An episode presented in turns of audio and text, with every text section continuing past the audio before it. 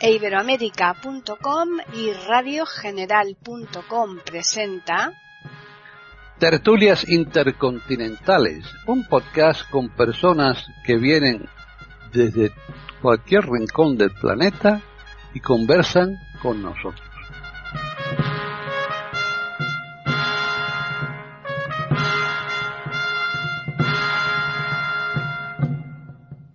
Bienvenidos otro día más a Tertulias Intercontinentales en iberoamérica.com. Soy Paqui Sánchez Galvarro y están conmigo pues eh, los contertulios habituales. El tema es interesante por lo que yo creo que es muy bueno que todos, absolutamente todos los que habitualmente estamos, eh, asistan. Así que vamos a saludarlos y ya desvelamos el tema.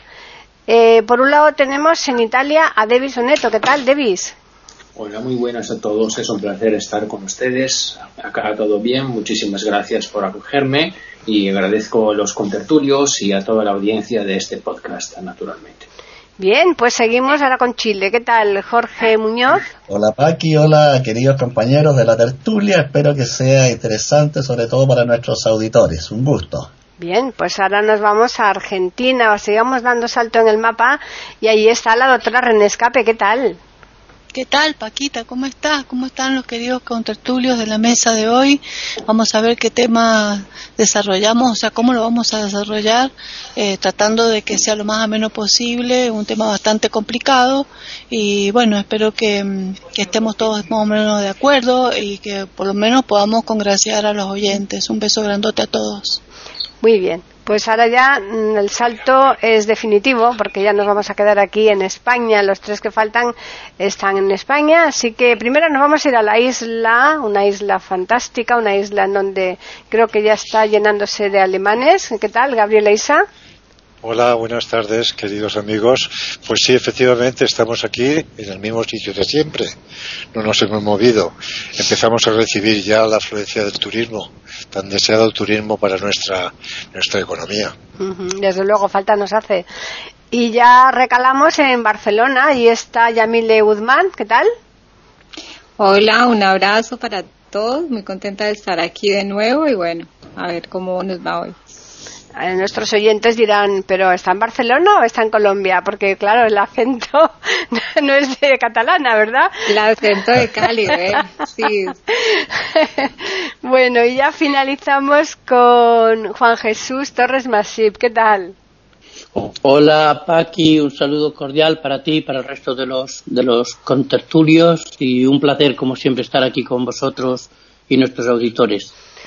Muy bien, pues ya no nos queda más que desvelar el tema en cuestión de, sobre lo que va a tratar hoy la tertulia y es eh, tal cual.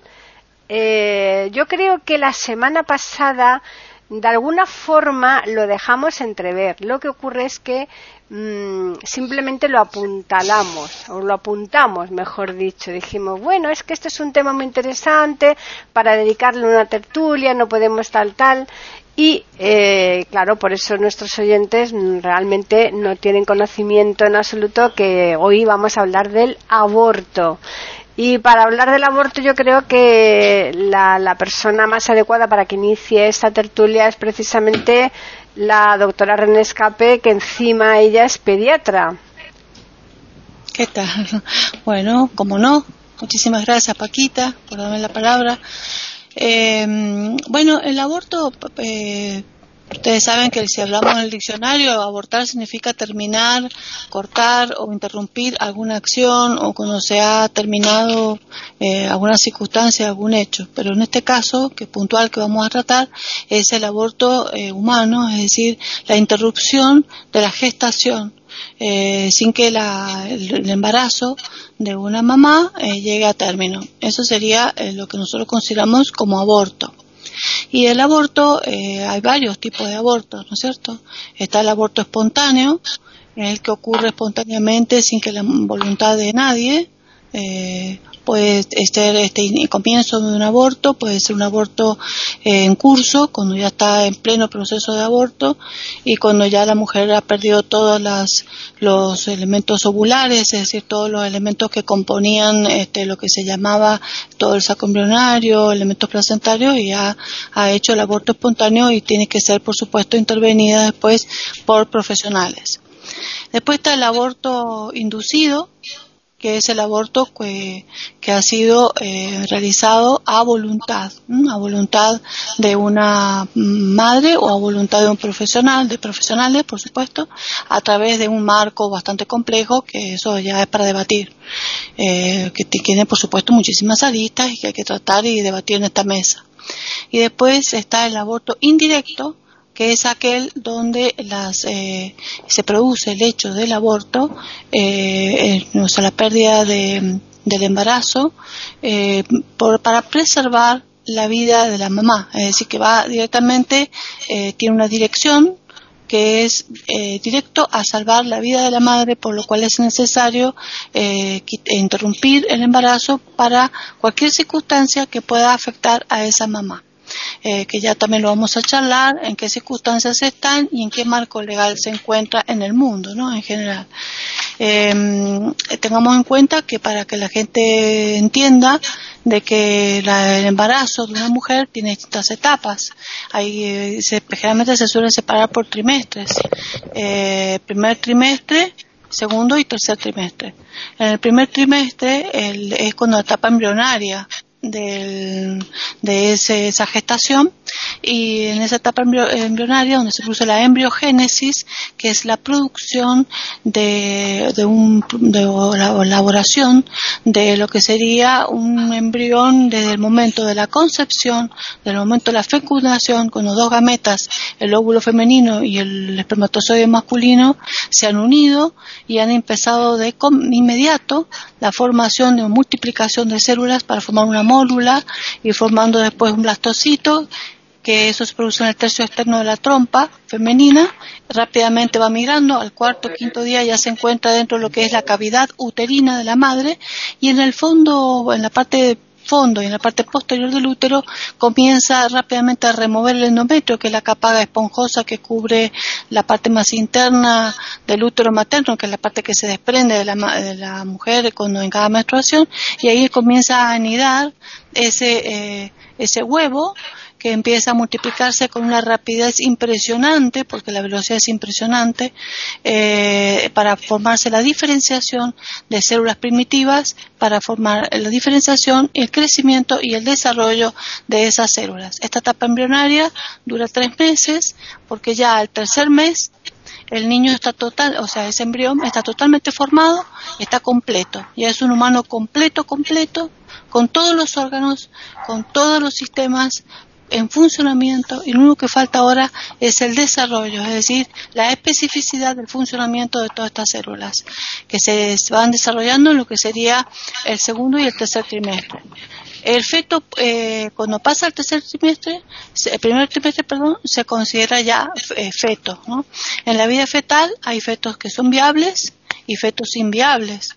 El feto inviable, o sea, es hasta las primeras 20 semanas, donde se piensa que no es compatible con la vida si se produjera en ese momento la salida de ese feto del útero materno.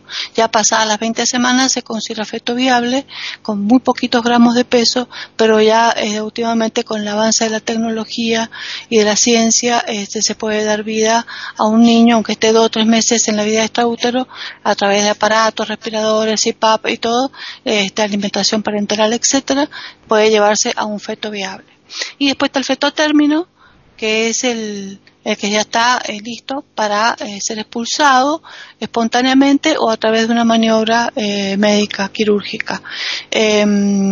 Existe el, lo que se llaman las amenazas de parto prematuro, que es cuando la madre tiene tendencia a perder el niño, pero no lo está abortando, porque ya es un feto viable, así que es un parto prematuro, porque ya cuando es feto viable le decimos amenaza de parto prematuro, cuando es espontáneo, no es aborto.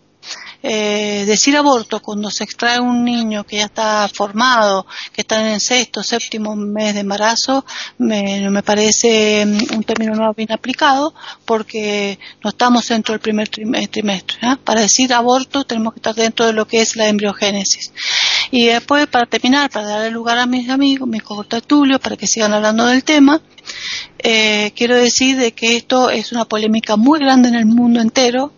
Eh, existen muchísimas organizaciones, muchísimas tendencias, muchísimos pensamientos que van desde lo político, desde lo social, de lo religioso y de las organizaciones que son las pro vida y las organizaciones pro abortistas. Este, interviene el feminismo y muchísimos movimientos. Eh, acá pienso que lo que tendríamos que hacer nosotros en esta tertulia es eh, nombrarlos, hablar de sus tendencias, sin este, eh, omitir nuestras opiniones personales muy críticas, porque yo creo que el hombre, como ser único e irrepetible, este, tiene derecho a pensar. simplemente quiero rescatar que eh, en los conceptos únicos que considero yo desde el punto de vista científico, pues no hablar nada religioso, desde el punto de vista científico, hay una equivocación que he notado en estas organizaciones, leyendo lo que piensan muchas organizaciones, están equivocadas en cuanto a las etapas de la embriogénesis. Eh, por eso es que ellos no consideran vida a un embrión, no lo consideran vivo porque no saben eh, que ese embrión eh, desarrolla muy rápido sus células a tal punto que su corazón late a partir de los 22 días de gestación, ya está latiendo el corazón con sus primeras células este, sanguíneas y las primeras células eh, mesenquimáticas primitivas que son las madres que van a dar origen a lo que son las primeras neuronas, ya a los 8 días de, de estar gestado, o sea, cuando la madre capaz que ni está enterada que está embarazada, a los 8 días de vida de ese embrión ya está esas neuronas formándose, el primordio de neuronas que ya están sintiendo sonidos, ya están sintiendo dolor, ya están sintiendo sensaciones de, de cómo se de su soma. ¿eh? Eso para que ya vayan ubicándose en la embriogénesis. Estamos hablando de días, ¿eh? días, ni siquiera mes, días. Eh, o sea, para que entiendan por qué. Ah, y otra cosa que quiero aclarar, antes que por último, es que ese ser que se está formando no es, no es este, una cucaracha, una hormiga, no es un, un, sapo, no es una rata, es un humano, que ese embrión, si llega a término, es un ser humano con todos los derechos que tiene todo ser humano. Lo que pasa es que no puede fecundarse un óvulo espermatozoide y en segundos aparecer un feto a término. No, no es imposible. Necesita pasar por una serie de procesos evolutivos para que se vaya formando. Entonces, este, hay que respetarlo como tal. Y que no pertenece a la madre no le pertenece al cuerpo de la madre. Es un ser totalmente independiente porque lleva genéticamente la mitad de la madre nada más y la otra mitad genética le pertenece al padre con todo el historial genético del padre.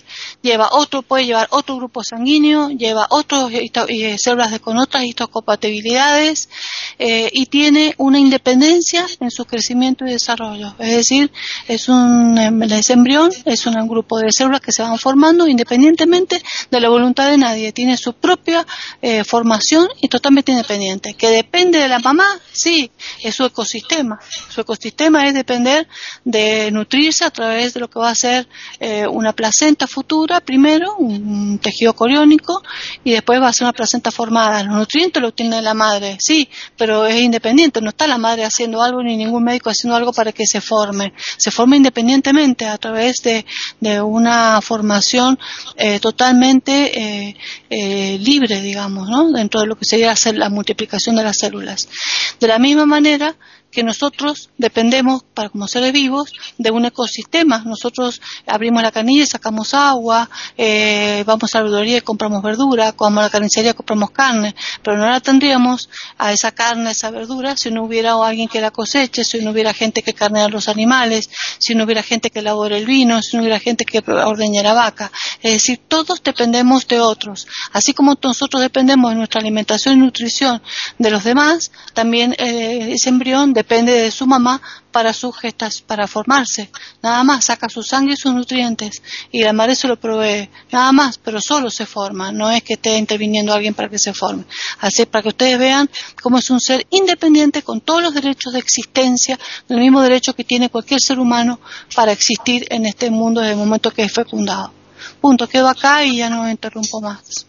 Gracias. Muy bien, pues la exposición ha sido magistral. Ahora ya después cada uno evidentemente tendrá su teoría, su eh, pensamiento, pero ya partimos de, unos cimientos básicos para eh, que el resto de los contertulios pues eh, sigan aportando las ideas que, que, cada uno tiene. Así que ahora vamos a continuar con Jorge Muñoz. Bueno, yo creo que el aborto es una práctica milenaria, ¿no? Incluso en la Grecia clásica, filósofos de la talla de Aristóteles y Platón la justificaron cuando el número de hijos en una familia era excesivo. Eh, han habido hierbas abortivas, infusiones abortivas, incluso médicos de la antigüedad griega recomendaban a la madre que quería abortar saltar, cargar pesos y galopar a caballo. Este sería un medio, podríamos llamarlo mecánico, de abortar. Después, alrededor del año 230, en Roma, se promulgaron leyes que prohibían el aborto. En la Edad Media, con la influencia del cristianismo y el derecho canónico, se prohibió el aborto con penas como la excomunión y el confinamiento. En el Código de las Siete Partidas, Adolfo, eh, perdón, de Alfonso X el Sabio, se condena el aborto con pena de destierro a la mujer por cinco años en una isla si el aborto había sido no consentido y si había sido consentido con pena de muerte, de modo que ha tenido un historial contradictorio y a veces cruel, siempre cargando la mano sobre la mujer. Y eh, en la actualidad hay sociedades que lo aceptan, otras que no. A diferencia de lo que plantea René, no creo que pueda haber un punto de vista científico, como dice ella, puesto que dentro de la propia ciencia hay una gran variedad de opiniones y muchas veces contradictorias. De modo que no existe un punto de vista científico, sino muchos puntos de vista científicos. Hay médicos que son contrarios al aborto y médicos que son partidarios del aborto. Biólogos que son partidarios del aborto y biólogos que son contrarios, y así en todas las eh, ámbitos de la ciencia. La mayor discusión yo creo que no se da a nivel científico, sino a nivel religioso y filosófico. Eh, en el caso de Chile, la discusión, como en muchos países, ha sido ardua. Eh, en el año 31 se estableció acá en nuestro país el aborto terapéutico en el Código Sanitario. Después, en el gobierno de Eduardo Frei Montalva, se modificó esa ley, en la norma antigua se necesitaba la opinión de tres médicos, después con Frei Montalva dos médicos, en la dictadura militar de Augusto Pinochet se derogó la norma y se prohibió el aborto en cualquier circunstancia y posteriormente en el segundo gobierno de Michelle Bachelet se estableció la ley que permite el aborto en tres causales, o sea, lo despenaliza en estas tres situaciones que establece la ley y a las cuales me voy a referir más adelante para ceder la palabra. Pues ahora nos pasamos a Italia, así que Davis, cuéntanos. Bueno, es un tema como efectivamente ya han dicho mis contertulios, que es un tema muy debatido y es un tema que efectivamente eh, nos da muchísimo para, por discutir. Y en mi opinión es un tema muy delicado porque llama en causa efectivamente lo mejor que tenemos a disposición y que podemos apreciar que es la vida. Y la vida es un don a prescindir de lo religioso, es un don sagrado. Porque no existe, yo creo, una persona que tenga las intenciones de concluir una vida, de hacer que una vida pueda concluirse por voluntad de otra persona, puesto que efectivamente no tengamos unas condiciones desfavorables. En este caso, efectivamente, eh, el problema se pone de una forma aún más rotunda y aún más tajante. Es que efectivamente el aborto no puede ser una terapia. No se puede pensar que eh, se pueda curar, se pueda sanar con, introduciendo esta técnica eh, abortista. ¿no? Entonces, el aborto es un, remedio extremo que se tiene que tomar, como justamente estaba eh, adelantando Jorge, en unas situaciones que son efectivamente de lo mayor riesgo que, exista. En este caso se puede pensar que pueda ser lícito hacerlo, para mí, en mi opinión, claramente es una opinión personal, totalmente personal, un punto de vista personal. Eh, eh, si la persona que tiene que parir está bien y si la persona que tiene que, está a punto de nacer está bien, para mí no hay condición que eh, pueda prever efectivamente la existencia del aborto en este, en este caso. Eso es mi punto de vista por ahora.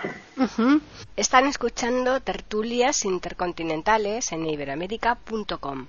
Pues pasamos a Yamile.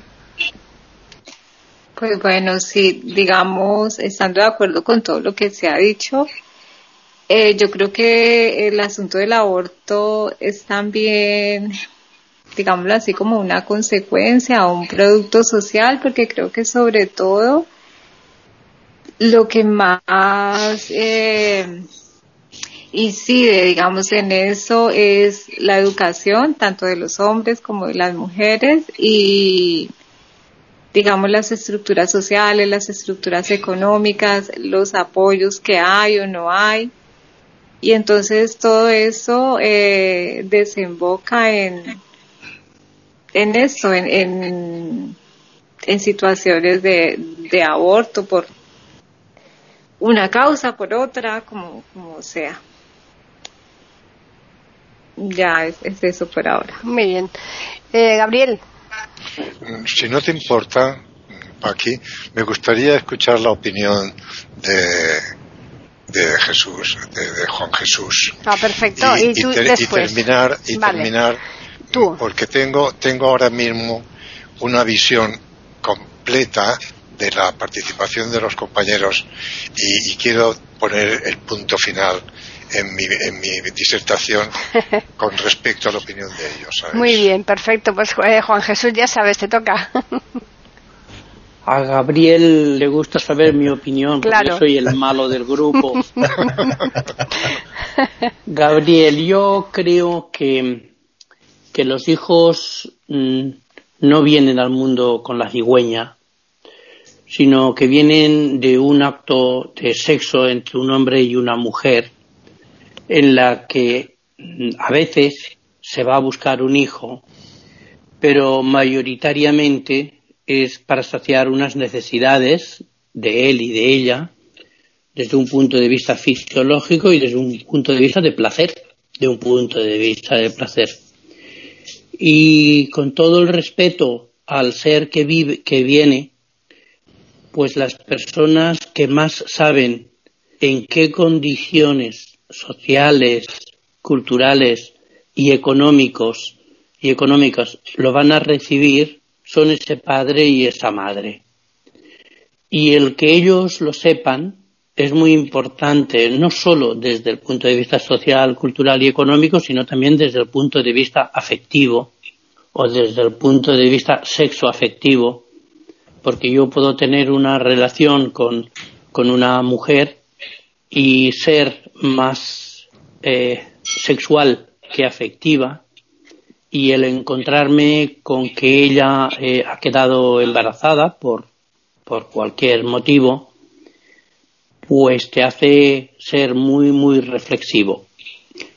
Eso no quiere decir que yo aplauda el aborto de forma caprichosa, pero tiene supuestos que lo contemplan eh, legislativamente la mayoría de los países, al menos del primer mundo, en donde eso viene regulado, como es el abuso, como es la malformación, esta semana en, la lista, tanto en InfoAmigos como en Tiflosalud, eh, yo he llevado un artículo eh, sobre las niñas quinceañeras. Y ponía un ejemplo en donde está penalizado altamente el aborto. Pero tan, está, tan, tan altamente está penalizado que es de cárcel. Cada día en un país pequeñito como es El Salvador, cada día quedan 60 niñas de 15 años embarazadas. Mm, a veces, a veces por extraños, a veces por miembros de la propia familia y no pueden abortar. El artículo dice, van a tener una vida de adversidad y, los niños o las niñas que vayan a tener también. Por tanto, más allá de hacer un análisis de, si es una cosa que está mejor o está peor, tenemos que decir de que es una cosa como tantas otras dentro de una prioridad. Y es muy importante la vida del ser que viene, pero también es muy importante la vida sobre quienes va a caer la responsabilidad de tener un hijo y todos los que estamos aquí o todas las personas que nos están oyendo saben que ser padre y ser madre es la aventura más grande que llevamos a cabo los humanos y que muchas veces, muchas veces se está preparado y a veces no. Y cuando no se está preparado o cuando no se está en el momento adecuado tienes que pensar en qué condiciones tú vas a llevar a cabo esa actividad, esa responsabilidad que es integral y que no va a durar un tiempo, te va a durar toda la vida. Una responsabilidad máxima. Y según en qué casos, según en qué casos, sin faltar el respeto al criterio de otras personas o de otros o de otros criterios religiosos, sociales o filosóficos, yo tengo que saber cómo me enfrento a esa situación. Y por tanto debo tener la libertad de poder decidir a tiempo, doctora René, ¿eh? no, no tarde, no, a tiempo que aunque sea una vida, como, como tú dices, siempre es menos que cuando el embarazo está avanzado, en cuyo caso mm, no sería mi, mi, criterio, mi, la opción favorable. Pero yo objetivamente estoy, estoy de acuerdo, no, no, no, no quiero decirlo, estoy de acuerdo con, con aquellos aspectos en los que los países del primer mundo mm, tienen muy bien regulado, muy bien regulado eh, estos aspectos. Yo os puedo decir que en estos momentos en España no hay ningún problema en este sentido, pero que cuando yo tenía mi consulta de psicología y varios médicos y yo trabajábamos conjuntamente con pacientes, no os podéis llegar a imaginar la pena que daba, la pena muy grande que, había de enviar a chicas a veces menores, a Inglaterra, donde iban a hacerles lo mismo que, les podían hacer aquí, porque eran menores o porque sin ser menores no estaban preparadas ni ellas, ni ellos, ni sus familias, y han cometido ese pecado de tener una relación de sexo que en lugar de, para, de servir para procrear, la han tenido para placer, para complacerse, porque se quieren. ¿Y qué hacemos en ese caso? ¿Seguimos adelante o los enviamos a otros países? Entonces yo no me oculto que siendo católico, católico moderno, porque el ser católico quiere decir que es compatible con, con tener unos criterios filosóficamente progresistas, filosóficamente progresistas y abiertos. Y nos tenemos que adaptar a la nueva situación. Y lo que sucede en El Salvador, porque fue el artículo que yo leí, pues es en El Salvador, pero imaginaros eso mismo, pues en tantos países como pueden ser África o Asia, que, que todavía debe ser más cruel. En El Salvador eh, no hace muchos meses salió una, una chica de 22 años que llevaba seis en la cárcel. Seis años en la cárcel. porque había intentado abortar según la clínica a la que fue y ella lo niega. Dijo, dijo que tú había tenido una, una pérdida muy grande, pero es igual. Los mismos médicos llamaron a la policía seis años y después la liberaron, porque muchísimas personas firmaron para que la liberaron, porque una niña de 16 años, porque tenga ese problema, tú no la puedes meter en la cárcel seis años, porque le has marcado la vida. Seguramente se la has arruinado. Gabriel, te doy la palabra. te toca, Gabriel, ya sé que no hay excusa. Bueno, ¿no quieres decir nada tú, Paquita? Mm, yo francamente estoy en contra del aborto. Eh, claramente. Eh, que por supuesto en determinados casos eh, los, de los como están legislados por pues por problema de salud de la madre que se pueda morir por el, tema de, de malformaciones por violaciones yo esos tres casos yo los puedo entender yo no sé si yo si estuviera yo en uno de esos tres casos yo sería capaz de hacerlo de abortar porque yo estoy en contra Ahora, sí que entiendo que esos tres casos estén legislados eh, para que por lo menos las personas que se vean en esas circunstancias eh, actúen en, eh, conforme la ley. Esa es mi opinión. Muy bien. Pues quería llegar yo a este punto. Realmente ha sido una exposición sencillamente, creerme que lo digo con toda sinceridad, magistral. Desde el punto de vista científico médico, por parte de nuestra doctora René, muy bien expresada, como siempre, en términos científicos y además explicado al alcance de cualquier mentalidad inteligible. El aspecto histórico de Jorge, incluso jurídico, y el aspecto también eh, desde el punto de vista femenino de nuestra querida eh, compañera en Sitges. Eh, el amigo el amigo Davis me ha planchado un poquito porque yo ahora lo diré. Me reitero en las cantidad de situaciones en las que me he encontrado como un defensor de la vida. Estamos hablando de abortar, pero es que la vida la vida es más importante que todo lo que nos rodea. Y además no somos dueños de nuestro cuerpo. Nuestro cuerpo es el continente de algo más importante de nuestra personalidad, que se le puede llamar de las formas que queramos. Pero es el yo, yo le digo el yo, soy yo. Si no, fijaros en un cadáver. Cuando se muere una persona, ¿qué queda? Un cuerpo que se corrompe, un cuerpo que, será carroña, que apestará.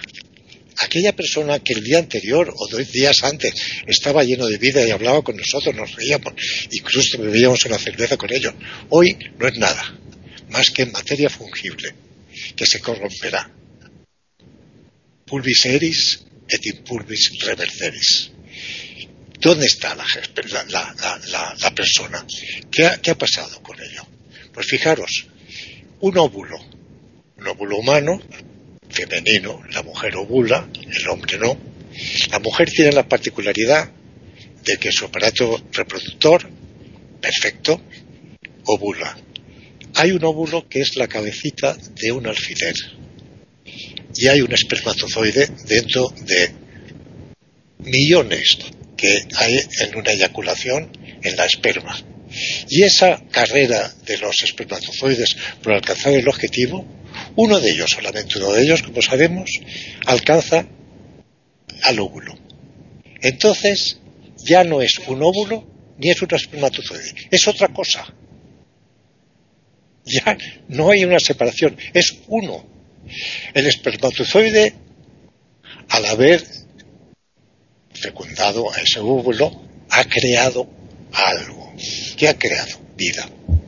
Ahí hay algo que se va a desarrollar, como ha explicado perfectamente la doctora René, que poco a poco va a ir formando pues ese efecto, ese efecto una criatura que nacerá bien. Entonces, eso implica que el acto sexual, Jesús, yo Jesús, tiene que ser un acto premeditado. Porque se puede hacer el amor y usar el sexo, como sabemos muy bien, de muchas maneras sin penetración. La penetración trae las consecuencias de las que estamos hablando. De una paternidad, maternidad no consentida, con los problemas que has apuntado y apuntamos todos, de unas preocupaciones de toda índole, y es perfectamente evitable. Hoy en día hay eh, métodos anticonceptivos, no como antes que solamente teníamos el hollino, el hollino naus, ¿verdad, René? Y teníamos lo que en mallorquín llamamos marcha enrera, ¿eh? el, coito interruptus, que no era seguro, como tampoco había sido seguro el hollino.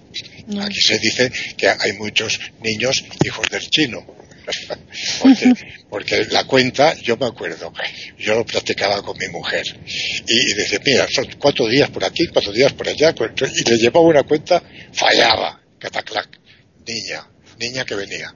Bueno, esto es la eh, voy al lado lógico.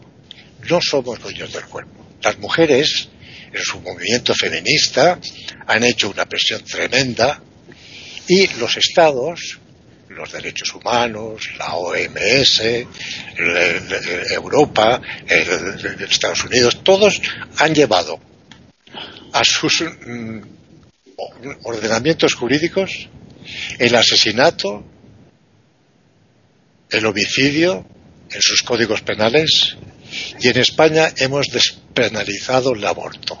Artículo 145 hemos sacado del Código Penal estaba penalizado el aborto. Porque sus movimientos, hay dos leyes orgánicas en España del año 85, hace 35 años, y del año 2010, donde incluso las niñas de 16 y 17 años pueden abortar sin consentimiento de sus padres, ni tampoco se lo tienen que notificar si ellas no lo quieren. Leeros las leyes y se ponen los pelos de puntas. Vaya, vaya, estamos bien.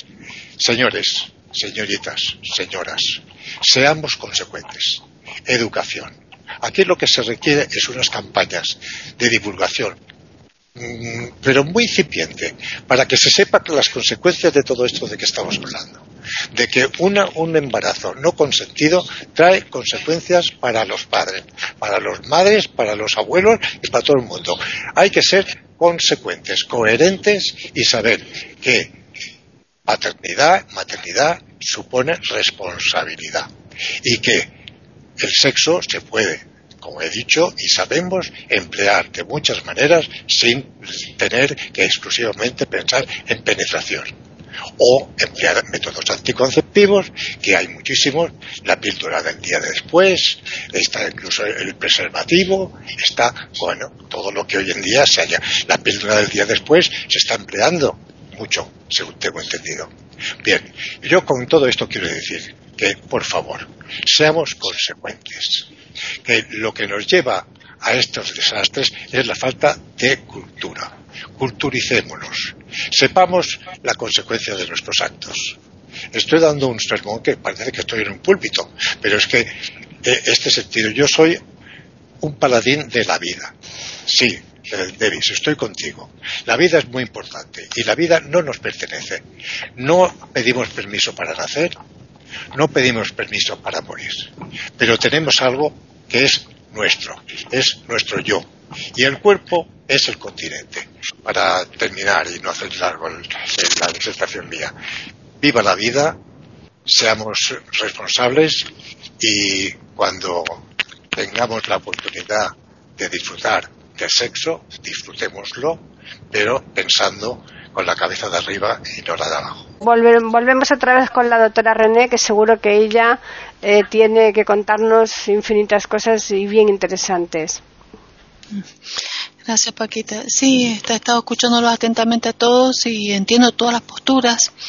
Eh, eh, en, primer lugar, para contestarle a Jorge, que me decía que tiene muchos eh, fundamentos científicos, sí, pero lo que yo quise decirte, eh, científicamente, una sola cosa, que es la embriogénesis, es decir, eso me refería yo en lo científico, porque todas estas organizaciones que comentaba Paquita del feminismo y de las progres y toda esta cosa que es un fenómeno no solamente en España, porque nosotros viendo en España, pero que es mundial, lo estamos viendo muchísimo en nuestro país, van con pañuelos este, eh, verdes por todos lados, este, son las progres, quieren hablar con las, con las E, somos las chiques, este, son un grupo de movimiento juvenil que quieren ser dueños de su cuerpo y que son transgresores de las situaciones y que no admiten críticas ni, ni quieren escuchar.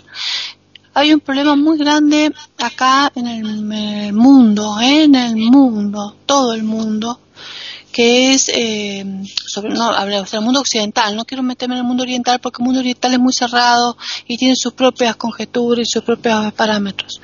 Dentro del mundo occidental hay un problema grande que es un fenómeno social generalizado que es la pérdida de, eh, de la estructura social o sea, eh, salen desarmados las sociedades con la aparición de organizaciones juveniles de distinta índole.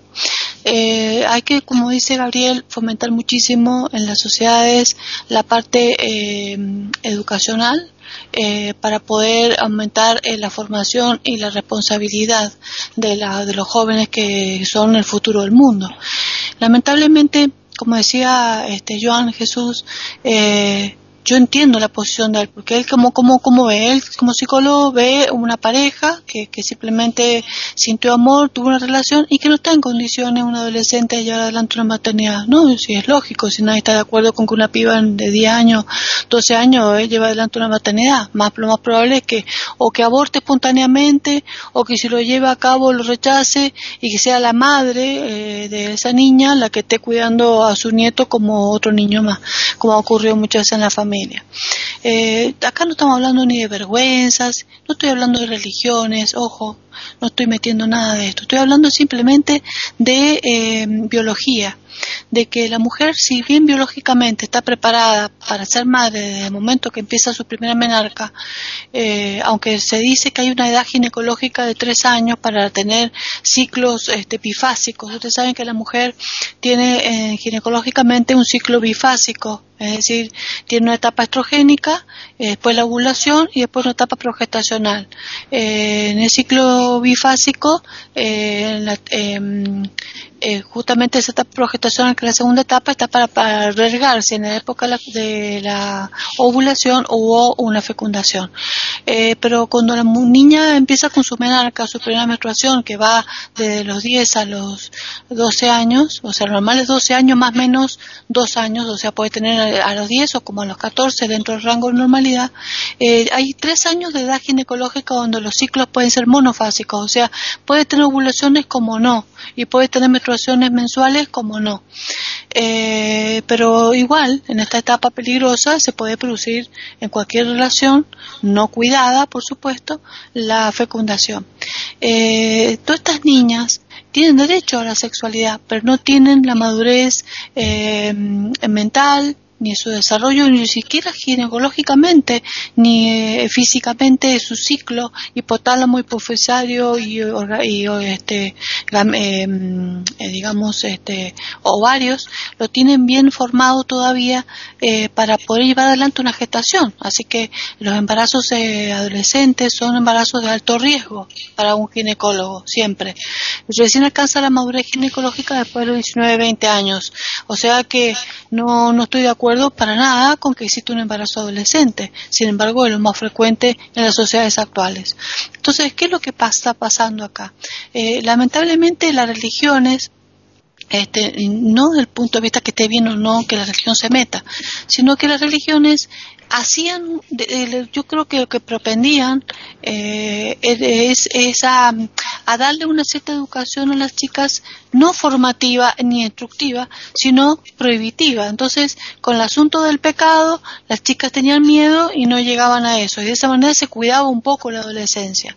Cuando la religión cayó, cayó como precepto importante y se empezó a no considerar ya en todos los países, empezó a entonces lo legal empezó las leyes a hacerlo punible a esto y todo eh, aborto eh, inducido, es decir, todo aborto eh, provocado por voluntad profesional o por voluntad de la madre se considera punible, salvo los embarazos no punibles que son los indirectos que están dentro de un marco legal y que están contemplados en, en las leyes de todos los países del mundo. Eh, que son esos casos que mencionaba Paquita, que son las, violaciones, que son las mujeres deficiencia mental eh, o con deficiencia este, eh, cognitiva severa o no, condiciones socioeconómicas graves, razones de salud de la madre, donde quiere gente la madre y el niño, etcétera, etcétera. O sea, está contemplado dentro de un listado de causas que están dentro del marco de la ley.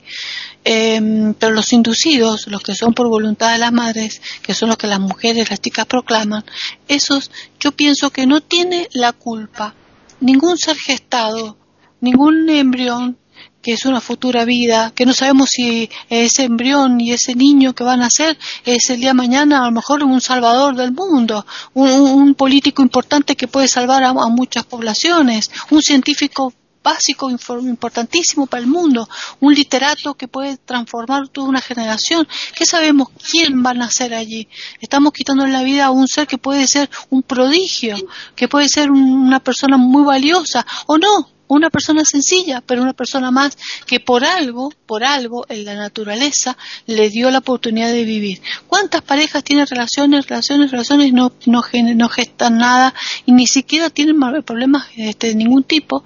Los médicos han hecho todo tipo de estudios y no hay ninguna, si vos no se produce la fecundación. Y hay gente que, chicas adolescentes de 12, 13 años, yo he tenido pacientes de 12 años que teniendo un coito fuera, sin penetración, fuera a nivel vulvar, han, eh, han penetrado siendo virgen la niña porque no hubo penetración, han penetrado los, los espermatozoides por, la, por el flujo vaginal, han aprovechado la, la etapa justa de ovulación y han trepado por dentro de la vagina y son tan hábiles y tan rápidos. Acuérdense que son 100 millones de espermatozoides por cada centímetro cúbico eyaculado, teniendo en cuenta que son de 3 a 5 centímetros cúbicos en cada eyaculación. Entonces, en esa cantidad numerosísima de espermatozoides, uno llegó y trepó y subió la vagina y subió el cuello y subió el útero y subió la trompa y lo encontró justo el óvulo en el tercio externo. Entonces hay cosas que uno, que uno dice, ¿cómo puede ser? ¿Cómo puede ser? Bueno, tuvo que ser. Entonces es como que eh, la fecundación escapa a la voluntad humana. Entonces yo pienso que quitarle la vida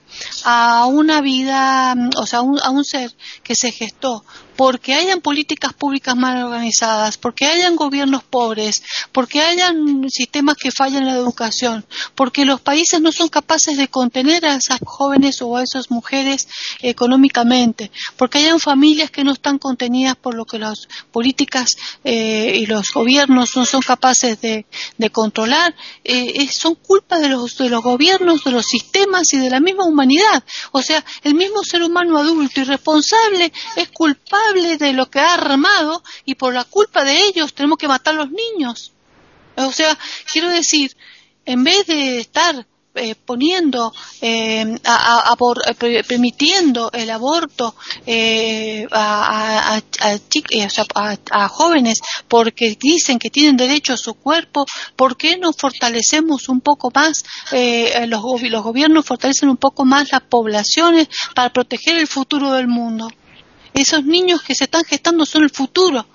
Las sociedades actuales van a caducar, todos somos finitos. Entonces, digámosle sí a la vida, digámosle sí a crear políticas públicas en todos los gobiernos occidentales, en fomentar la economía dirigida directamente a proteger a todas las madres, que van a gestar y a darle a todos esos niños futuros educación y formación y la salud, porque todo ser humano que es gestado tiene derecho a la vida, a la educación, a la alimentación, a la protección, a la nutrición y a la continencia de toda una sociedad, sea su propio padre, madre o una sociedad. Todo niño tiene derecho, porque es una vida con todo el derecho que tiene cualquiera, como cualquiera de nosotros, a estar sobre este planeta. Entonces pienso que estamos equivocados, ¿entiendes? Porque miramos la punta del ovillo y no miramos el comienzo del ovillo. Estamos viendo la tragedia, estamos viendo eh, la madre sola, solitaria, con 20 hijos que se muere eh, porque tuvo uno más. Bueno, entonces enseñemos, eduquemos. Hay muchos métodos profilácticos. Yo no hablo de la pastilla del día después, Gabriel, porque la pastilla de después es microabortiva, estamos matando igual. O sea, se produjo la fecundación y estamos matando a un, a un ser microscópico. Pero sí a los anticonceptivos antes de que se haga la concepción yo estoy de acuerdo. Métodos anticonceptivos hay muchísimos y efectivos, ¿no? Los ginolados, ni el método ni nada. Hay métodos bastante efectivos, este, de eso estoy de acuerdo. Eh, puede ser el espiral, puede ser el preservativo, eh, hay, bien usado, enseñarle a usar bien el preservativo o el condón a, los hombres, eh, este, un amor responsable, ¿eh? Eh, el amor puede ser perfectamente, como dijo, dijeron por ahí, no me acuerdo quién, que puede tranquilamente una pareja tener una relación sexual sin tener penetración en esos días, en los días más riesgosos de la mujer, aunque existen ovulaciones paracíclicas que pueden ocurrir a uno aunque la mujer esté menstruando, o sea que tampoco es garantía. Pero bueno, es menos común. Este, entonces, hay forma de entregar amor a una pareja sin tener que llegar obligatoriamente a la, a la penetración y hay muchas maneras de obtener placer sin tener que hacer penetración únicamente. ¿Eh?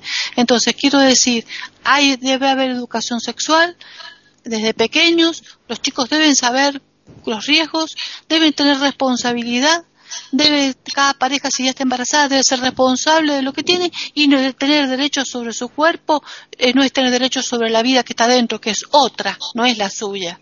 ¿eh? Es otra vida. Eso quiero quisiera yo que todos entendieran el niño que se gesta es otra vida y no podemos nosotros interrumpirla, destruirla, destrozarla, romperla con cuchara, aspirarla, chuparla y matarla y destrozarla. Es un ser humano que está sintiendo, que está sufriendo.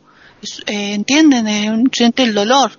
No hablemos ni de alma, ni de esencia, ni de espíritu, ni de religión, ni de pecado, nada estoy hablando. Le estoy hablando de un ser humano que está vivo, que tiene un corazón que late y ustedes lo están cortando con cucharas. ¿Entienden? Es una cosa espantosa. Yo he visto videos que, que terminamos todas llorando como locas, todas cuando he sido estudiante de medicina, y le estoy hablando de videos antiguos, no de videos trucados, no existía el trucado en aquel tiempo, eran filmaciones que se hacían con diapositivas, ¿se acuerdan las diapositivas de aquellos tiempos? a través de un aparato, una óptica, con cucharas como iban metiendo y cómo se, corría el embrión de tres meses, por esto corría las patitas, todo hasta que iban despedazando los bracitos, las piernas. Yo, yo les digo que es tan tremendo que me parece monstruoso lo que el ser humano es capaz de hacer por ser un inútil en la sociedad, porque no tiene madurez para vivir en sociedad. Hasta acá llego, discúlpenme. Están escuchando tertulias intercontinentales en iberoamérica.com. Jorge. Bueno, es cierto que ese óvulo fecundado podría ser un futuro Gandhi, un futuro científico, un futuro gran médico. También podría ser un futuro Hitler. De modo que no podemos basar el tema del aborto en lo que va a ser en el futuro un ser que no ha nacido y que no conocemos. Ese para mí no es el tema. Eh, creo que cerrarle todas las puertas al aborto es abrirle un tremendo portón a la práctica clandestina del aborto, donde sí se cometen atrocidades con muchachitas de 14, 15 años que mueren como moscas, con gente inescrupulosa que hace un negocio de esto, que no tiene ningún conocimiento médico, ninguna sepsia, por lo tanto, y que es en realidad lo que ocurría al menos en Chile por millones de muchachas al año en las poblaciones más pobres, que no tenían ninguna posibilidad, como las muchachas hijas de familias eh, pudientes, de hacerlo, aunque las madres salían a gritar como paladines de la vida y sin embargo cuando sus hijas se embarazaban las llevaban a las clínicas más caras del barrio alto para que pudieran abortar. De modo que, si bien es cierto, todos aspiramos a que un hijo sea el producto de un embarazo deseado, de una relación sexual responsable, con padres amorosos y que llegaran a una familia que los atiendan bien y guíe su vida para que puedan prosperar en la vida adulta, no vivimos en la idealidad, sino en la realidad. Aquí en Chile hay millones, millones de muchachos y muchachas que abandonan la escuela y se dan al alcoholismo, al tráfico de drogas, cuyos padres son narcotraficantes, las madres prostitutas. Entonces, fácil hablar de educación cuando uno lo ha tenido todo. ¿Cuántos de nosotros hemos vivido esa realidad terrible, tremenda, donde muchachitos de 11 años ya han cometido homicidios, puñal en mano? Qué fácil es predicar moral, así, sentados cómodamente abrigados, pero la realidad es otra. Por lo tanto, yo coincido con Juan Jesús en estas realidades tremendas que él apunta, en que se ve como única salida. Yo soy partidario del aborto en estas tres causales que se dieron acá en la legislación chilena. Eh, grave riesgo para la salud de la madre, inviabilidad fetal y violación, que además no es obligatoria, debe ser decidida por la propia madre, nadie la obliga a eso. Y con la seguridad que se practica por médicos en establecimientos regulados por ley y sin la atrocidad que significa el aborto clandestino.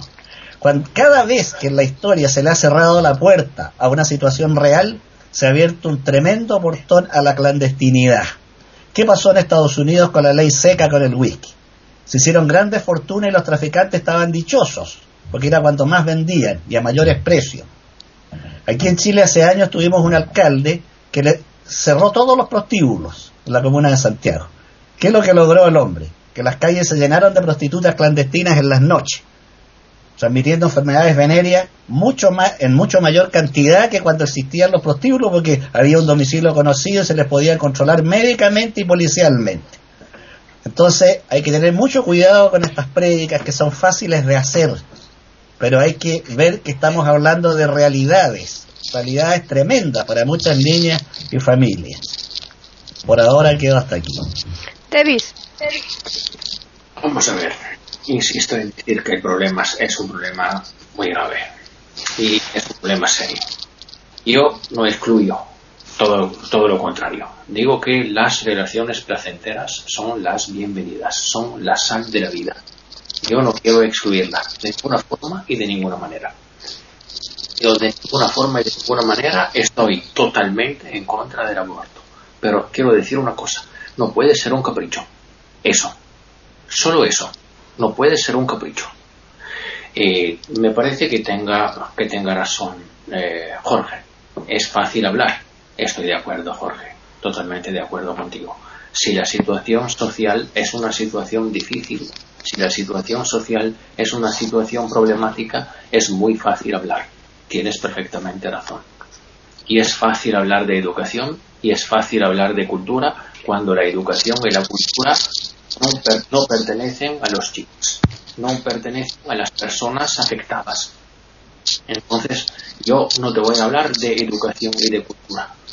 Pero lo que quiero decir es que, efectivamente, no somos nosotros dueños de nuestro cuerpo. Y entonces tenemos que tener un poquito de cuidado, puesto que tengamos conciencia de lo que estamos haciendo.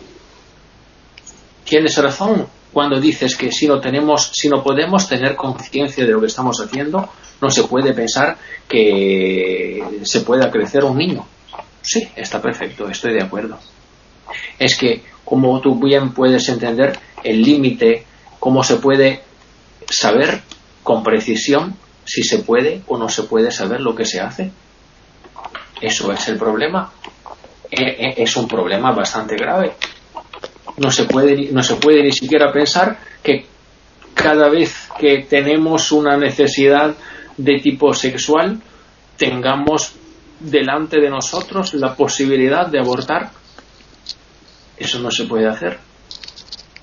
Con eso quiero decir simplemente una cosa. El concepto fundamental si tenemos la posibilidad de, tenerlo por delante de nosotros. Es el de la responsabilidad. Pero lo que dice, lo que dice Jorge es perfectamente correcto. Yo estoy de acuerdo con él.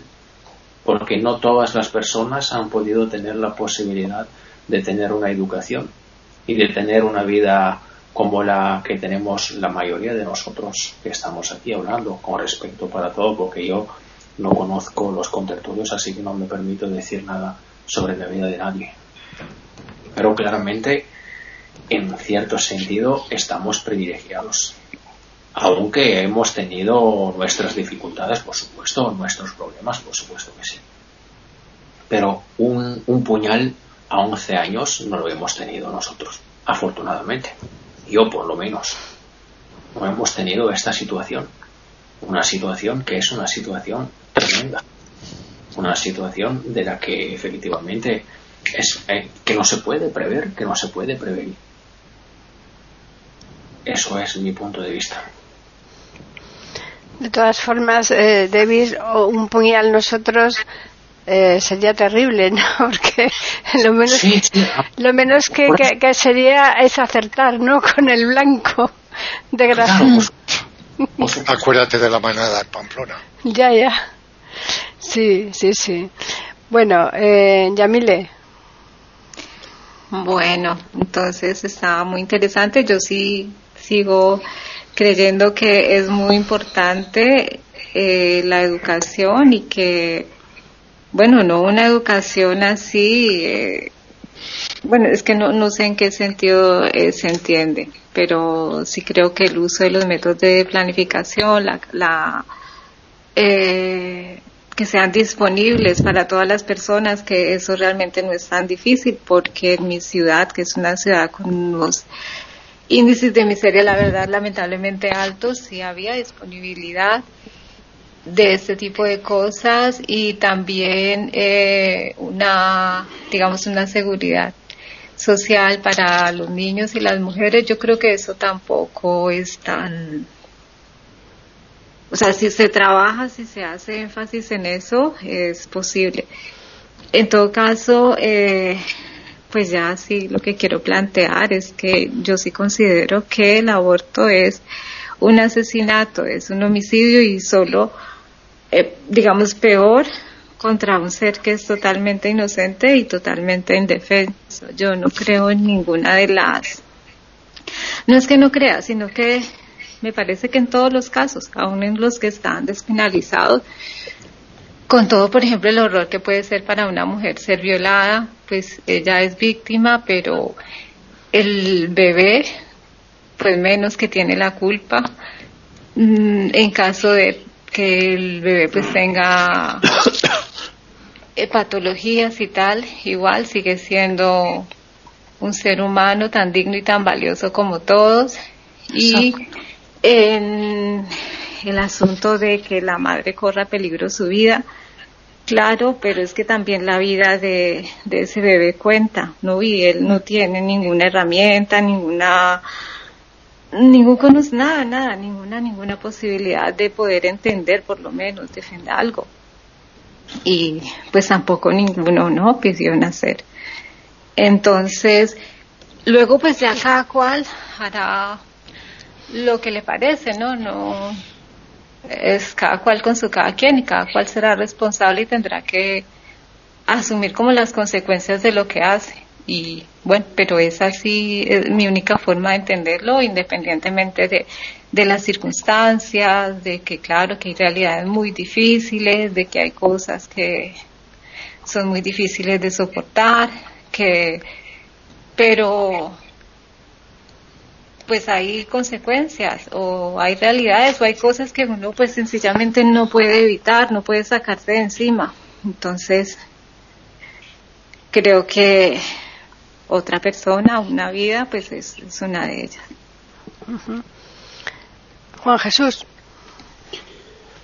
A ver, eh, hablar es fácil y actuar es muy difícil. Asesinato es impedir el que avance un embarazo. No es asesinato y me transforma en un héroe el hacer venir al mundo un ser que yo no, que no quiero, porque no lo he ido a buscar, sino porque ha sido un fallo, porque no estoy preparado, porque no le voy a dar buenas condiciones socioculturales y económicas, y que es muy posible que o sea un desgraciado conmigo o que acabe como acaban tantas veces en centros institucionales de carácter público. Y eso lo sabemos bien, al menos aquí en Europa, yo no sé en otros, en otros países. Entonces, cuando hablamos de asesinar o de no asesinar, yo respeto vuestro criterio, pero hombre, debemos tener un poquito eh, más de cuidado porque yo, yo soy, mm, pienso de manera muy, muy diferente y no, no digo en otras ocasiones lo que pienso de forma tan, tan, tan clara. Pues como cuando algunos de vosotros decís, no mando sobre mi cuerpo. Pues yo no mando sobre mi cuerpo porque cuando estoy enfermo voy al médico, pero en todo lo demás, ¿quién manda sobre mi cuerpo? Mi pensamiento, ¿no? Mi formación. ¿Quién va a mandar sobre mi cuerpo? Claro, es que tenemos que decir las cosas en cuanto a que la prevención, ¿de acuerdo? La prevención, pero hay muchos sitios en donde no hay prevención porque no hay formación, porque no hay medios, porque los chicos jóvenes y las chicas jóvenes no tienen acceso a los anticonceptivos. Ahora, que eso es mejor que el aborto, prevenirlo, sí. Yo os explico una cosa aquí en Barcelona. En los momentos en los que había muchas palomas, trajeron un tipo de ave, un tipo de gavilán, que las atacaba y las mataba y a veces se las comían. Y alguna vez yo lo había visto y era desagradable. Posteriormente cambiaron esa técnica y trajeron otro tipo de ave que lo que hacían era atacar a los nidos de las palomas. Es decir, se comían los huevos de las palomas. Pues es una técnica mejor, pero seguramente cuando, cuando eh, trajeron los, las primeras aves y no estas segundas, pues no debían haber medios o no lo sabían.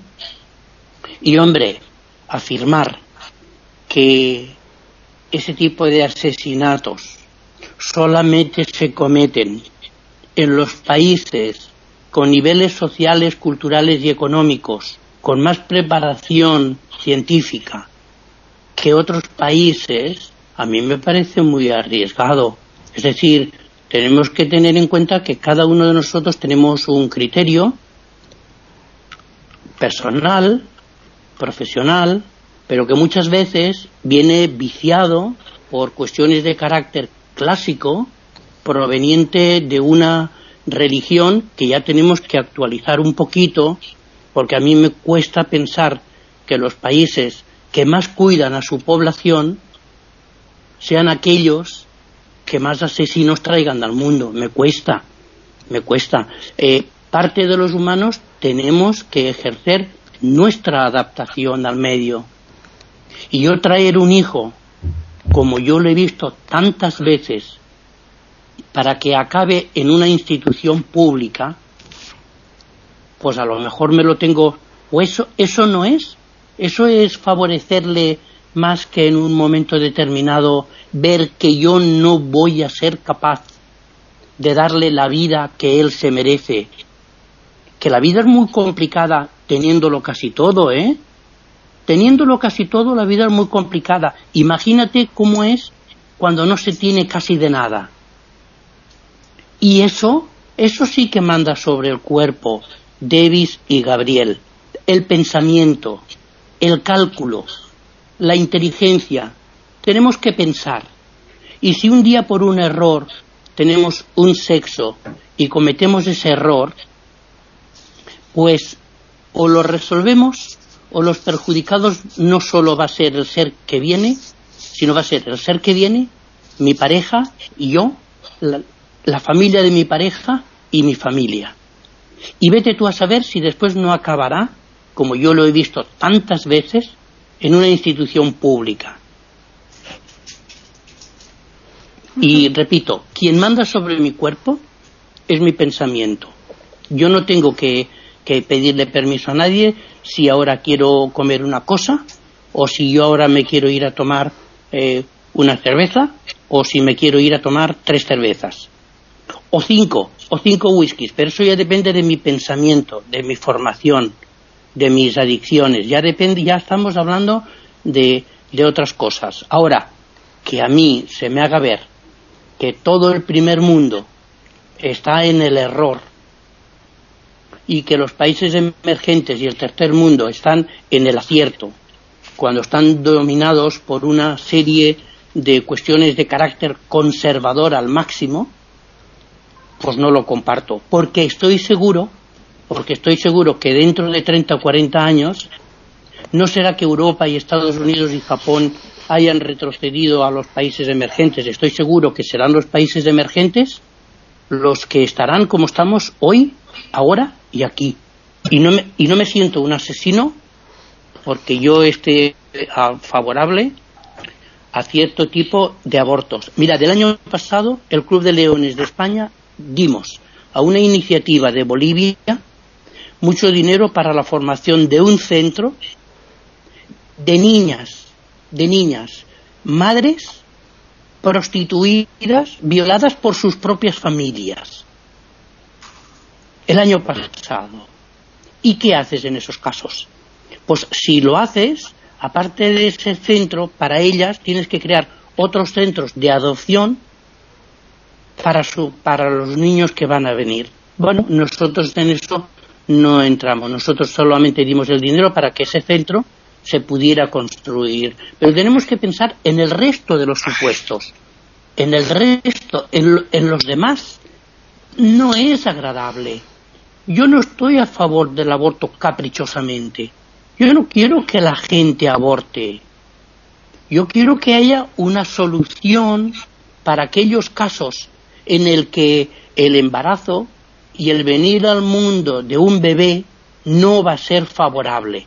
Al revés, va a ser muy desfavorable por cometer un error muy normal entre las personas y particularmente entre las personas jóvenes, que si tuvieran a mano un anticonceptivo, seguramente no les pasaría tantas veces esas cosas como yo os decía antes que conocía en, en el país que antes he nombrado, pero que conozco otros países que pasa lo mismo, que pasa lo mismo. Perdón si me he alargado mucho. Gabriel. Bueno, yo tengo que decir que, mira, Jorge, la realidad la conocemos todos. ¿eh? Esa realidad que tú apuntabas, no somos ignorantes de dónde estamos. Pero no porque tengamos esa realidad, tenemos que hacer la política de la avestruz. Tenemos que tratar de cambiarla. Y eso es nuestro reto, el reto de los países, de, los primeros países que llevamos. Entonces, llevar, llevar la cultura. Está muy bien lo que dice eh, Juan Jesús de los clubes de leones, pero, pero hay, que, hay que pensar que, que bueno, que, que por qué no, pues sí, esa ayuda la precisan y darla. Y si hay que eh, educar a esos niños nacidos de esa manera, pues también, ¿por qué no? Eh, dar una mano a quien la necesita. Pero quiero mm, referirme sobre todo, sobre todo, al tema de la impunidad. La impunidad. Entonces, a mí los argumentos que me da Juan Jesús a veces me parecen sofismas. Sí, Juan Jesús. Me parece un sofisma enorme lo que tú planteas. Porque por un lado defiendes y por la otra dices que admites. No. Entonces, en este, en este plano, yo creo que entonces vayamos a los códigos penales y quitemos el homicidio, quitemos el asesinato y todo esto lo demás. Porque si estamos dispuestos a decir que sí, que en esos casos que plantea eh, que Jorge en su, en su reglamentación está en la nuestra desde el año 85 en una ley orgánica, ¿eh? la 9 barra 1985. Los tres supuestos. Vale. Quiero decir que vamos a despenalizar el aborto y por otra parte vamos a cargar la mano sobre el asesinato y, y qué diferencia hay. Pues yo no veo diferencia. Y vosotros me sacaréis todos los argumentos que queráis. Pero yo vuelvo a lo mismo. Y a lo que defiende René y yo. La vida. La vida nace en el momento. Y por lo tanto, si nace, hay que respetarla. En cuanto a dueño del cuerpo, naturalmente que somos dueños del cuerpo, con el pensamiento, el yo que decía yo. Ahora, la envoltura corporal, esa envoltura corporal, no podemos disponer de ella. Incluso yo estaría en contra de los implantes, fíjate tú, y de los trasplantes. ¿Por qué tengo que dar un riñón? Sí, sí, yo. Ahora, sería entrar en otro tema. Con eso quiero decir que lo de no somos dueños de nuestros cuerpos es que ni tenemos la voluntad de nacer ni tenemos la voluntad de morir. Por lo tanto, nuestra envoltura corporal la tenemos que respetar. Y el yo, llama del alma, llama del pensamiento, llama de la educación, todo lo que queramos. ¿eh? Porque palabras conocemos el vocabulario. Ahora, lo que es filosóficamente es que el hombre, la mujer, el ser humano, se compone de un cuerpo que es una envoltura y algo más. Ese algo más yo le llamo mi yo. Cuando ese yo sale de mi cuerpo, queda eso, para la corrupción, para el horno crematorio, lo mismo que los nazis hacían con los judíos. No queda nada, polvo. Eso es lo que yo pienso. Y me diréis que es muy exagerado. Puede que sí. Ahora bien, yo entiendo que el, mundo es imperfecto.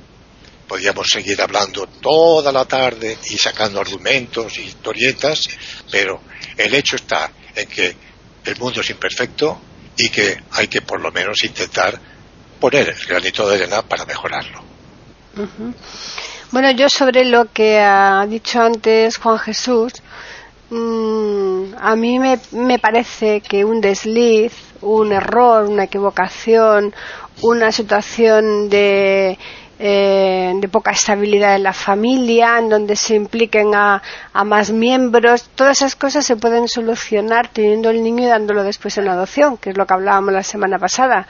Porque yo creo que antes de eh, liquidarse esa vida de esa manera así por las buenas, yo creo que está esa posibilidad de darlo en adopción y que seguro que vamos, eh, habrá muchísimas familias que estarán como locos por, por tener ese niño, ¿eh? que, no, que no lo van a poder tener de otra manera.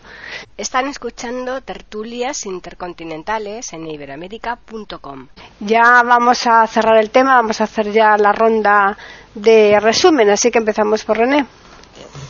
Sí, yo creo que Paquita no, no voy a extenderme porque ya todos hemos puesto bien nuestra posición, creo que están bastante claras y definidas cada uno. Simplemente vuelvo a insistir en que el hecho de que esas situaciones caóticas que se suscitan, que no soy, eh, yo no, no estoy de acuerdo con lo que Jorge dice, que todos estamos muy cómodos, porque yo he trabajado como médica en, situaciones muy dramáticas, he estado en campañas, he estado en villas, he hecho vacunaciones en ranchos de lata, eh, he sacado niños de, bolsas de arpillera, eh, con un pedazo de tela, con un pedazo, un terrón de azúcar para que succionaran toda una mañana mientras la madre trabajaba, conozco la miseria. Eh, he pasado en mi vida hambre cuando era niña. Yo sé muy bien lo que es la miseria. No soy un ignorante de la miseria. Ni he estado en una, situación cómoda toda mi vida. Así que no ignoro la situación.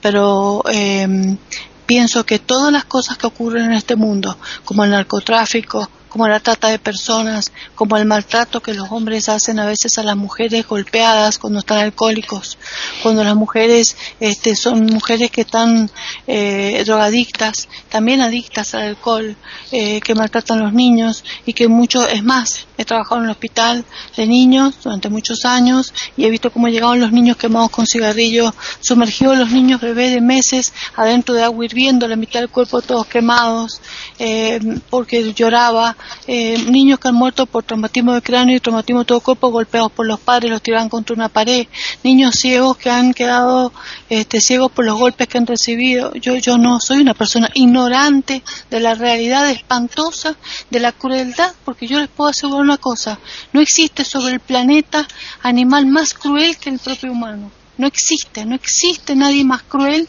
porque hasta una fiera este, come porque tiene hambre. Pero la perversidad, el, perverso más grande que puede estar sobre, la faz de la tierra es el ser humano. Así que es, es, increíble cómo su mente puede eh, generar tanto pensamiento perverso y tener tanta producción perversa. Así que no soy una persona ignorante de eso. Pero sí eh, le digo sí a la vida y sí digo que la culpa de todo esto que está pasando y es más, en mi país son cerca de más de 500.000 mujeres que se hacen abortos clandestinos y hay más de 50 mm, eh, eh, muertes por hospital de chicas que, que, mueren eh, por abortos sépticos, por ser creados por estas técnicas, este, así con, con estos médicos, pseudomédicos, porque son médicos aborteros o, o parteras que, que hacen abortos. No desconozco la realidad. Si se despenalizara el aborto, que no se hizo, no se aceptó en el año 2018, porque el Senado lo prohibió, a pesar de todo el movimiento social que hubo, este, yo pienso que sería peor como pasa con la droga. Yo creo que más libertad. He escuchado a muchos colegas que han dicho, ¿qué pasa si se penaliza el aborto? Yo no estoy de acuerdo, yo tengo que abortar porque, porque el director del hospital me obliga, yo no quiero matar niños. Están desesperados muchos médicos pensando que los eh, ginecólogos que los van a obligar a, hacer aborto porque el director lo dice, porque la ley lo dice. O sea, eh, eh, ¿qué saben ustedes cuántos médicos quieren hacer abortos? Ningún, muchos médicos no quieren hacer abortos, ¿eh? son pocos los que están a favor de eso. Nosotros juramos por la vida, no por la muerte. Nunca hemos jurado en ese juramento democrático por la muerte. Entonces, este, en conclusión, quiero volver a, ratificar que todo lo que le está pasando a la humanidad hoy y que los, esos niños en gestación son simplemente víctimas es culpa de la misma sociedad. Entonces, lo que tiene que hacerse es curarse de las enfermedades graves que tiene la humanidad la humanidad es la enferma. Si la humanidad hiciera algo por mejorar, esos niños no tendrían por qué ser abortados. Y eso es una cosa muy compleja porque es muy difícil curar sociedades grandes, sociedades que están corruptas, enfermas, con la droga, con el asesinato, con, la, con los intereses creados, con el maltrato, con, con la violencia y con todo lo que hoy hay. Son simplemente embriones en gestación víctimas de sociedades enfermas nada más. Jorge.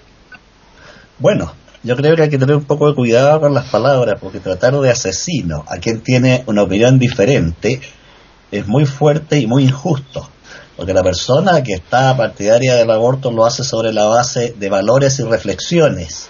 El asesino, en cambio, lo hace impulsado por dinero, como es el sicario, por ejemplo, para recibir una cantidad, una suma de dinero porque le da su mandante, o por política, como el monarca que manda a envenenar a su hermano para ocupar el trono, o por un impulso patológico, pero no por la persona que después de mucho meditar concuerda con algo.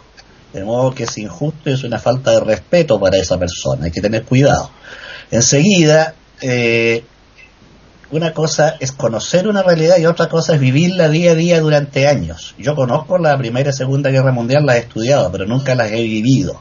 Yo puedo ir a una población y llevar azúcar y llevar arroz y he hecho donaciones, pero es distinto vivir toda mi vida en una población, con padres drogadictos, con el crimen a la vuelta de la esquina, es otra cosa.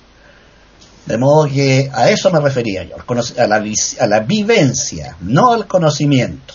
Conocimientos podemos tener todos. Enseguida, Juan Pablo II, que permitió que se usara la píldora del día después con las monjas que fueron violadas en África, sin embargo se oponía a que chicas de Buenos Aires o Santiago la usaran tranquilamente, pero sí se podía proteger a esas monjas. Una enorme contradicción de quien se oponía a esta píldora que se consideraba microabortiva, como nos decía René.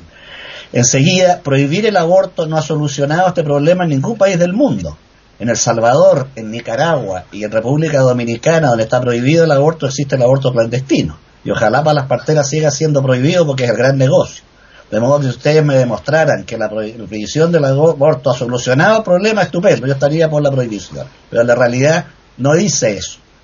Por el contrario, la prohibición del aborto es la multiplicación de la práctica clandestina del aborto con sus atroces consecuencias. Yo quiero quedar hasta aquí entonces con esto y ceder la palabra. Davis. Chicos, tenemos un punto en común y yo, a mí me gusta empezar con esto. Vamos a ver, todos pensamos que el aborto no puede ser un capricho. Está perfecto. Ya está. Eso es un punto en común que tenemos. Entonces luego podemos tener las perspectivas que tenemos, pero bueno, es, es natural. Es fisiológico que cada quien piense lo que quiere pensar. Eh, solamente una cosa a Juan Jesús, porque yo a mí mm, no me resulta haber tachado de asesino o asesinato ninguno. Entonces, mm, si lo hice de forma involuntaria, pido disculpas, no hay problemas. Pero a mí no me resulta haber tratado de asesinato mm, ninguna acción, ni siquiera el aborto. Aunque, como has entendido perfectamente, no esté totalmente de acuerdo con eso. Otra cosa, ¿estás seguro, Juan Jesús, que tú puedas ser el dueño total de tu cuerpo? Porque vamos a ver, hay unos factores en la vida emotiva, emocional de la persona que te impulsa, que te empuja a, ver una laceración, una fractura, un desfase entre el cuerpo entre el cuerpo y el pensamiento. No es que siempre podamos ejercer el control total sobre nuestro cuerpo.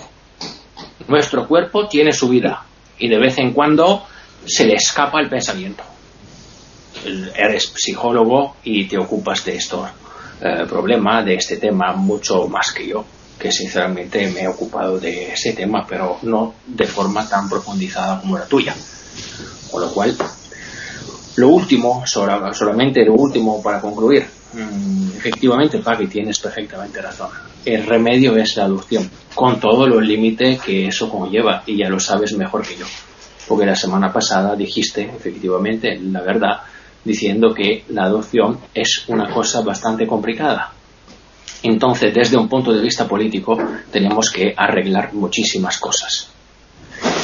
Lo que es difícil hacer es crear el concepto de responsabilidad en los lugares en, en los que no hay cultura. Eso es el problema.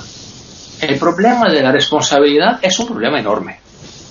Y es muy difícil pensar construir una responsabilidad y una condivisión en los lugares donde no hay cultura, donde no hay condivisión, donde no hay participación en la escuela, en lo cultural, y hay muchísimos lugares. ustedes lo saben mucho mejor que yo. Y eso me parece eh, la conclusión de, mi punto de vista y de mi perspectiva sobre este, este tema. Muchísimas gracias. Yamile. Pues mira, la verdad es que me queda poco menos que decir, salvo que claro, este tema como siempre eh, obliga, pues nos obliga a cada una de las personas a tomar una posición bastante clara y a veces radicalizada, ¿no? Creo que no puede ser de otra manera. Es muy interesante haber escuchado y, ¿no? Y todos los puntos de vista y tal. Y bueno, eso, no, no, no tengo más que agregar. Juan Jesús. A ver, eh, cuando hablo sobre el cuerpo de Bis no me refiero a que yo mande sobre mi salud, a que yo mande si mi corazón puede ir a, seis, a 60 pulsaciones o a 120. Yo me refiero que mi pensamiento, si tengo la suficiente formación, es la que debe tener a través del pensamiento el dominio y de saber lo que quiero y lo que no quiero, o de lo que puedo o de lo que la adopción los lugares de, instituciones públicas, de niños acogidos, tú no puedes ir a adoptar allí, porque son niños que los quitan a las familias super pobres y que los tienen aquí en Barcelona, yo los conozco en Generalitat, igual que en Madrid y en otras provincias, y el papá y la mamá, juntos o separados, divorciados o no, pueden irlos a ver, pero están tutelados por la administración pública y la administración pública se los quita. No es que ellos los lleven voluntariamente, no. Va una trabajadora social con otras señoritas y se los llevan. Y si no lo hacen, va la policía, porque la vida que le está dando esa familia a esos niños yo ahora recuerdo recientemente una familia que yo conozco. Era indigna. Y esos niños no puedes ir allí a adoptarlos porque tienen su papá y su mamá. No son adoptables. Van a estar hasta los 18 años en una institución pública y después ya veremos. En cuanto a, a Argentina, eh, doctora René, yo seguí el proceso de Argentina del año 2018. Ganó el no por muy poco. ¿Y sabe quién votó que sí a tope? La gente joven, que era la gente que se podía quedar embarazada, podían tener ese problema. Todos los abuelos y abuelas no tenían ese problema y ellos votaron que no. Pero no porque no lo tuvieran, por egoísmo, no por formación. Resumiendo, yo no estoy ni a favor ni en contra del aborto, estoy a favor de la libertad del pensamiento del individuo que es el que mejor sabe lo que puede y debe hacer. Y si no lo hace mejor es porque no se le dan más armas y más conocimientos. Y si los tuviera, seguramente lo haría mucho mejor si tuviera más medios y conocimientos. Entonces, no estoy ni a favor ni en contra. Estoy a favor en unas situaciones y estoy en contra en otras. Yo no soy caprichosamente favorable al aborto, ni creo que nadie con dos dedos de frente lo sea. No. Pero creo en el pensamiento del individuo. Que sea más inteligente o menos, que sea más egoísta o menos, que sea más acertado o menos, bueno, igual que vosotros y yo, podemos ser más acertados o menos, pero tenemos nuestro, nuestro criterio y lo aplicamos y entonces, pues es mi criterio, pero yo no, a ver, yo creo que uno no tiene que decir estoy a favor o en contra del aborto porque parece que cuando uno diga estoy a favor, quisiera abortar a media, a media sociedad. No, estamos entendiendo que se aborta en casos extremos. Mira, yo tengo dos hijos, una chica de 24 años y un hijo de 19.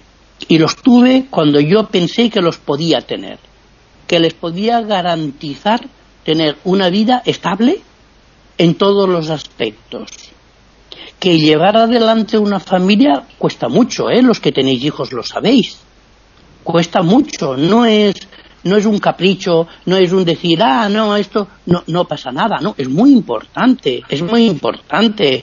Y si yo, mm, y unos años antes, unos años antes, pues yo soy sincero, a pesar de ser graduado en psicología, pues no estaba preparado.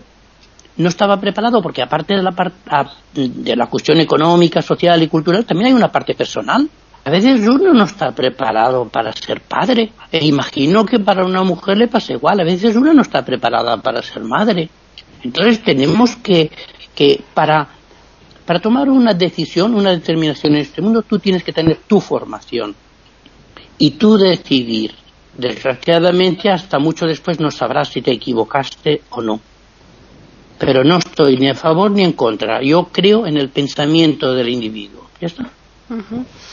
Eh, Gabriel.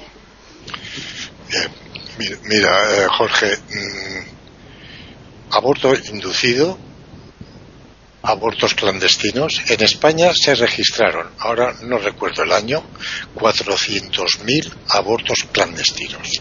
Esos son datos que yo he sacado, no me acuerdo la fuente, pero creo que supongo que serían reales, antes de la regulación del aborto.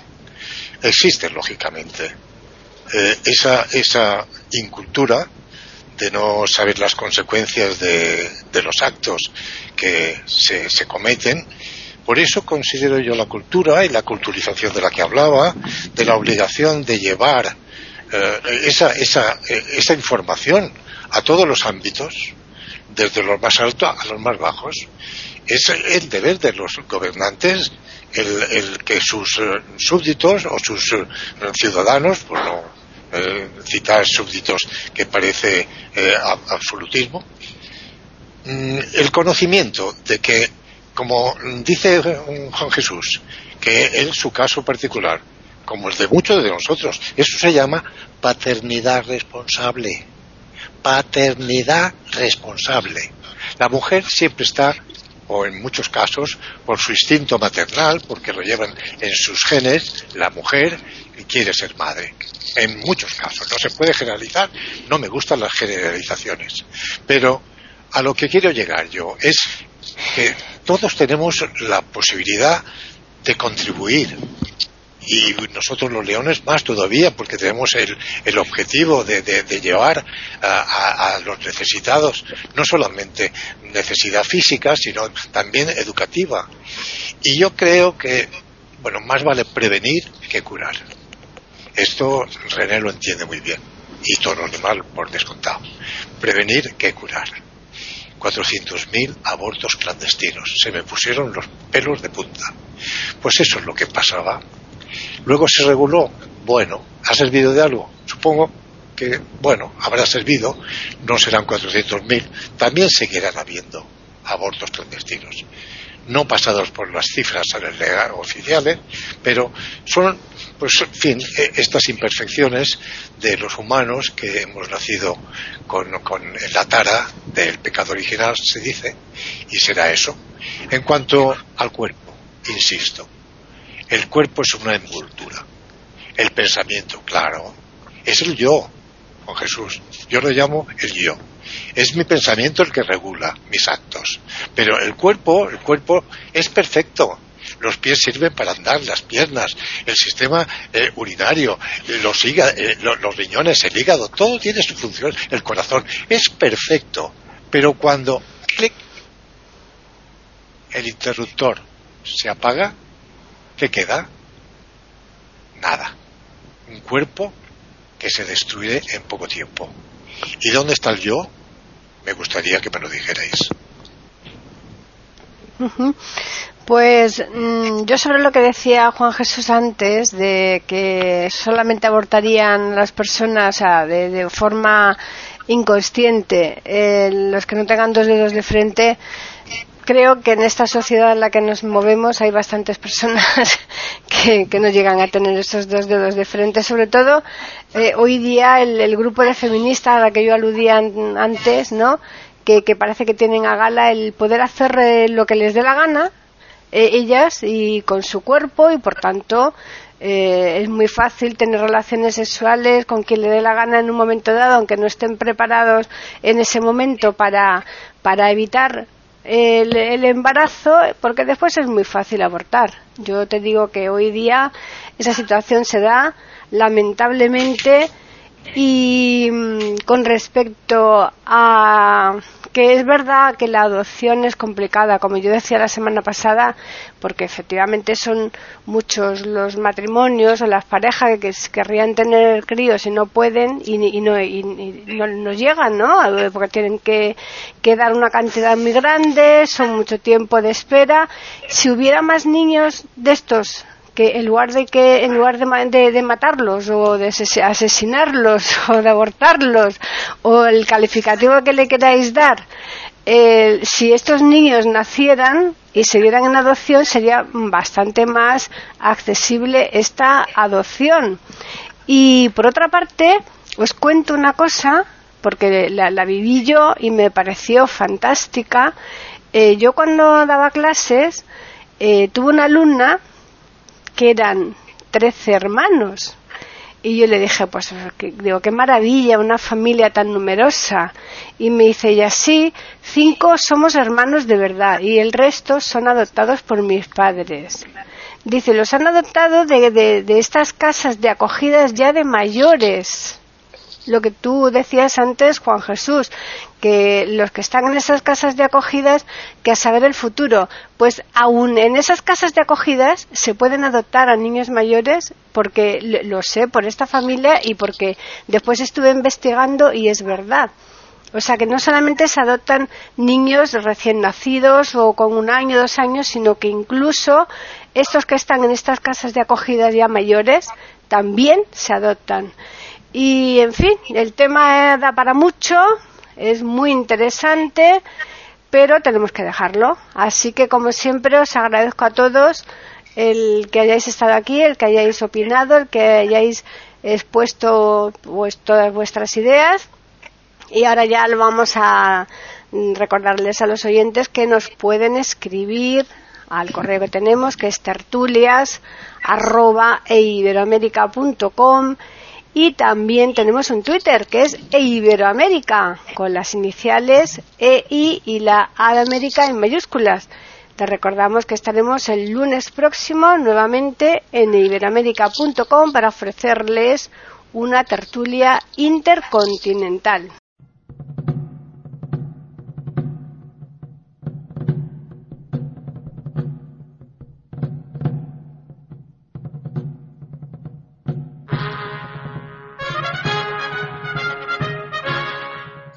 Acabamos de ofrecerles el podcast de tertulias intercontinentales. Aquí en iberoamérica.com y radiogeneral.com. Regresen la semana que viene para un nuevo episodio. Hasta la próxima semana.